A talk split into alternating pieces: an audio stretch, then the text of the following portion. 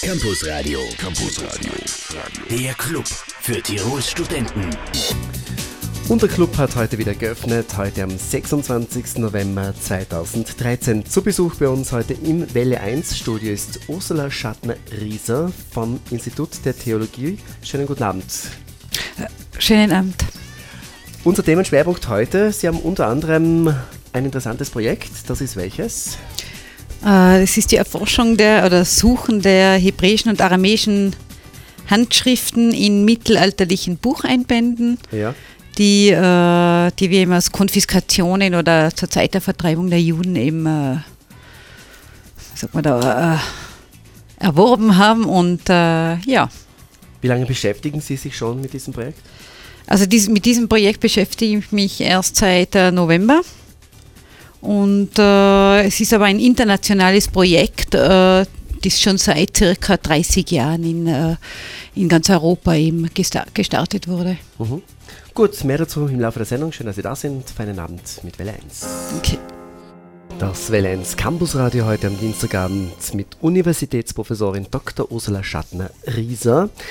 Sie sind ganz genau am Institut für Bibelwissenschaften und historische Theologien, unterrichten dort unter anderem Hebräisch, Arabisch, Aramäisch. Na, stimmt nicht? Also Arabisch nicht, ne? Arabisch nicht da? Nein. Also Hebräisch? Okay, dann, dann, sagen Sie es am besten selber, ja. dass ich keine Fehler mache. Also ich unterrichte Hebräisch, Aramäisch, äh, die Geschichte äh, Israels und das Judentum. Äh, wie kommt man zu solchen Themen? W wann haben Sie sich begonnen, für diese Themen zu interessieren und was waren Ihre Ausbildungen dafür? Also interessiert habe ich mich schon in der Jugend dafür und zwar, weil mich einfach für Religionen und äh, alte Geschichte sehr interessiert habe. Ja. Und äh, ja, also die Ausbildung, ich habe in Wien studiert, Bibelwissenschaften und, und äh, Judaistik und äh, also eineinhalb Jahre und dann bin ich nach Paris gegangen und habe da den Großteil meines Studiums eben absolviert und in Jerusalem und ich habe auch in Paris promoviert, habilitiert und gelehrt. Also sehr international. Warum dann jetzt wieder in Innsbruck? ein, naja, äh, ein interessantes Angebot bekommen? Oder wieder zurück in die Heimat? Zurück in die Heimat. Zurück in die Heimat, okay. Es gibt ja Institute, die ziemlich überlaufen sind. Wie ist es bei euch am Institut? Kommen wir da relativ leicht rein? Gibt es bei euch genug Plätze oder muss, so. müsst ihr auch schon drüber, drüber überlegen, ob ihr Aufnahmetests machen wollt oder nicht?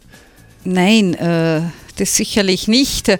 Aber das sind ja auch keine Massenstudien. Ja.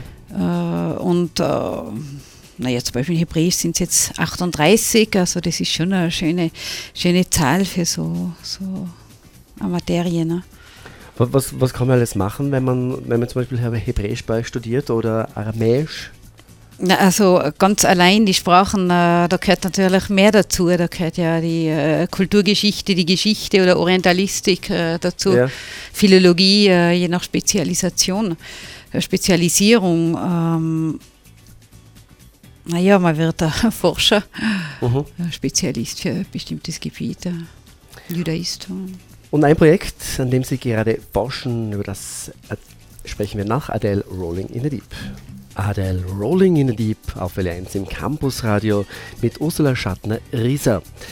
Frau Professor, Sie forschen gerade an einem sehr spannenden Projekt. Wir haben es eingangs bereits kurz erwähnt. Erzählen Sie uns ein bisschen mehr darüber.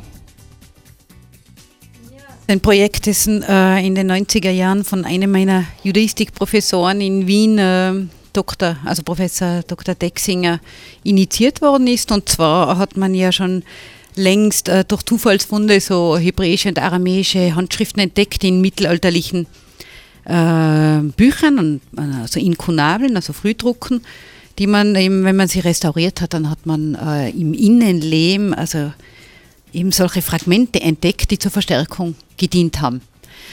Äh, da wir aus dem Mittelalter keine äh, Handschriften haben, also jüdische Handschriften aus der Zeit, ist das natürlich jetzt etwas sehr Wertvolles für die Geschichte, mm, die jüdische Geschichte Tirols übrigens auch und äh, Judaistik oder Philologie im Generellen.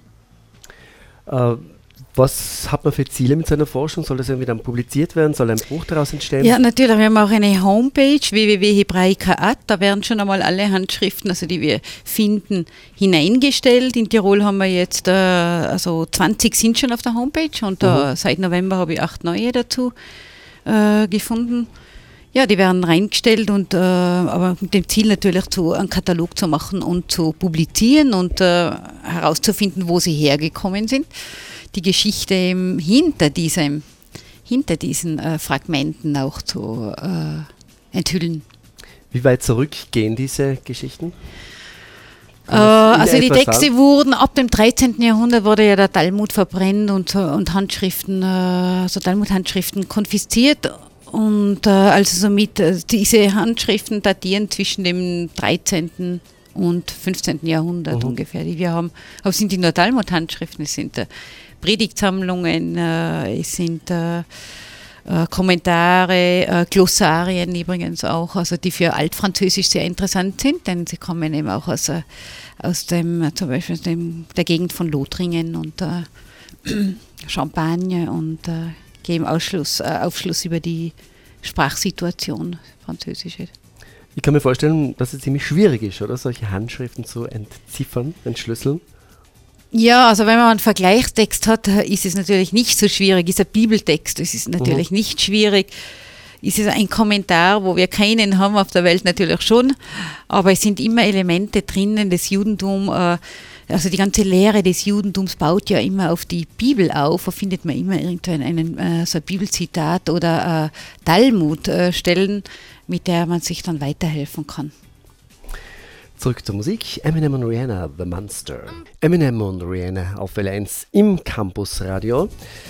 Frau Professor, zurück zu Ihrem Projekt. Das ist in Tirol erstmalig, dass sowas erforscht wird. Ähm, ja, also systematische, systematische Erfassung ist äh, neu. Man hat natürlich vorher auch Zufalls, äh, durch Zufall Funde gemacht, äh, die äh, auf die Homepage gestellt worden sind. Und mein Vorgänger Josef Esch hat da sehr tolle Arbeiten drüber gemacht und das Projekt sogar mal geleitet ein Jahr.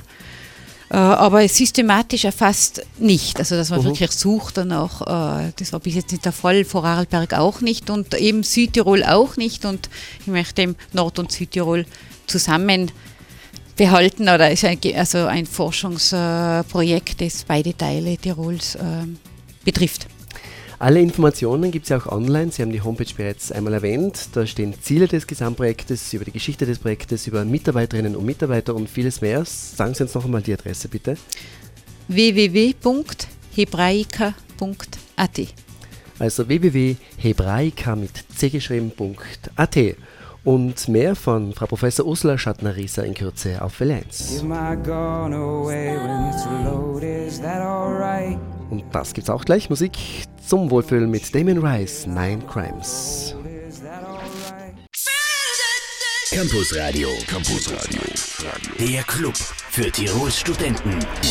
Und heute bei uns zu Gast noch bis kurz vor 19 Uhr Frau Universitätsprofessorin Dr. Ursula Schattner-Rieser.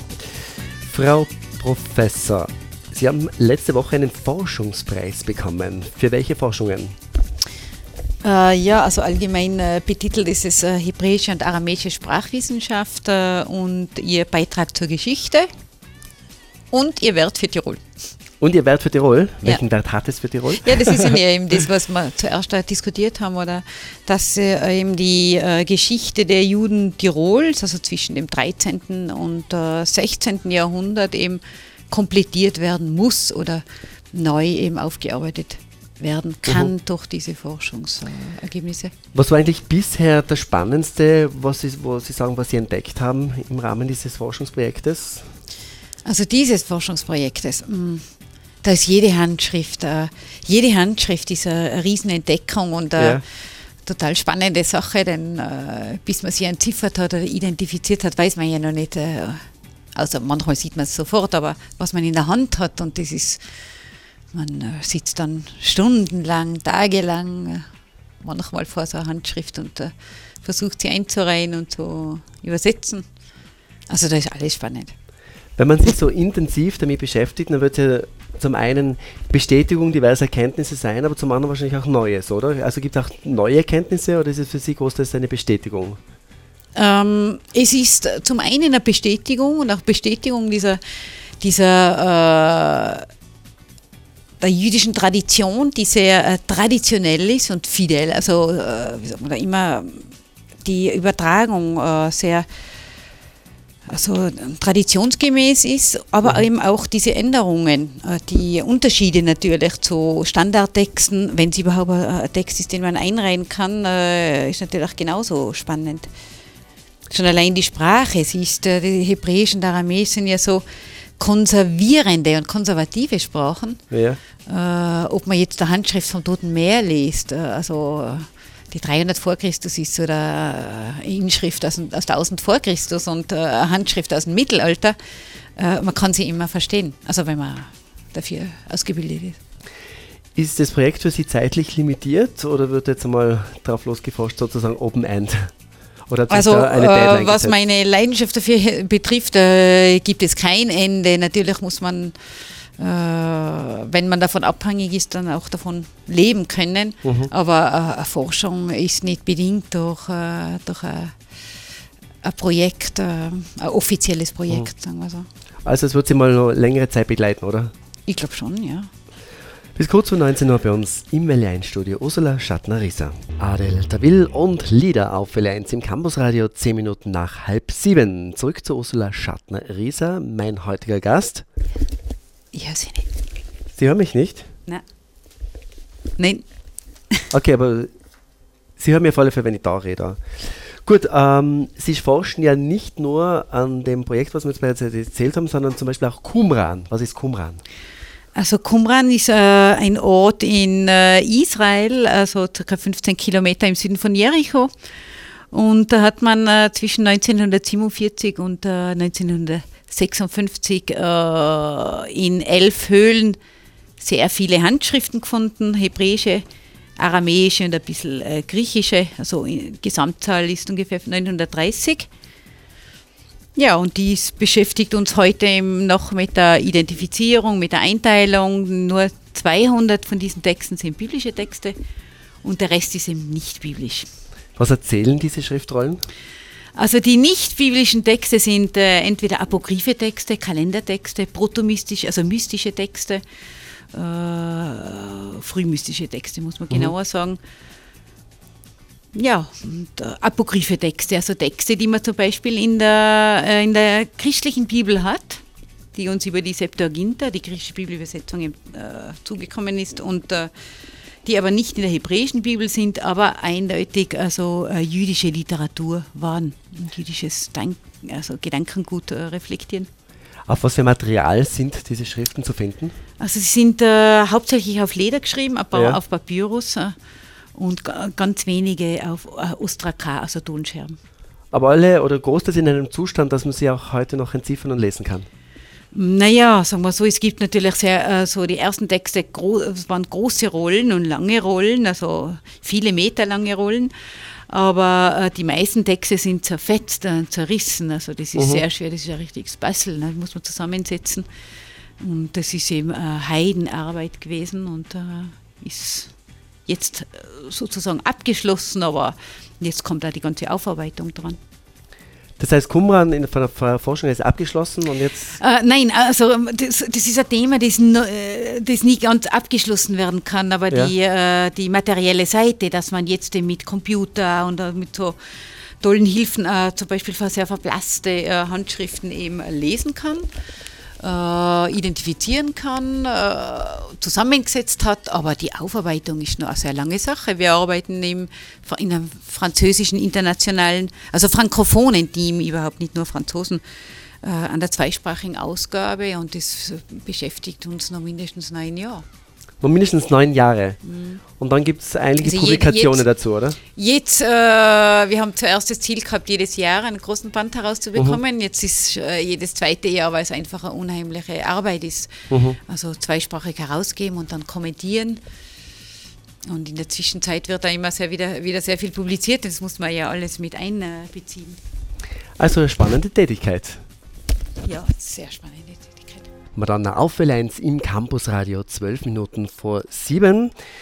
Noch bei uns im Welle 1 Studio ist Ursula Schattner-Rieser. Sie hat uns heute Interessantes erzählt über Forschungsarbeiten. Sie kommt vom Institut für Bildungs-, Bibelwissenschaften und historische Theologie.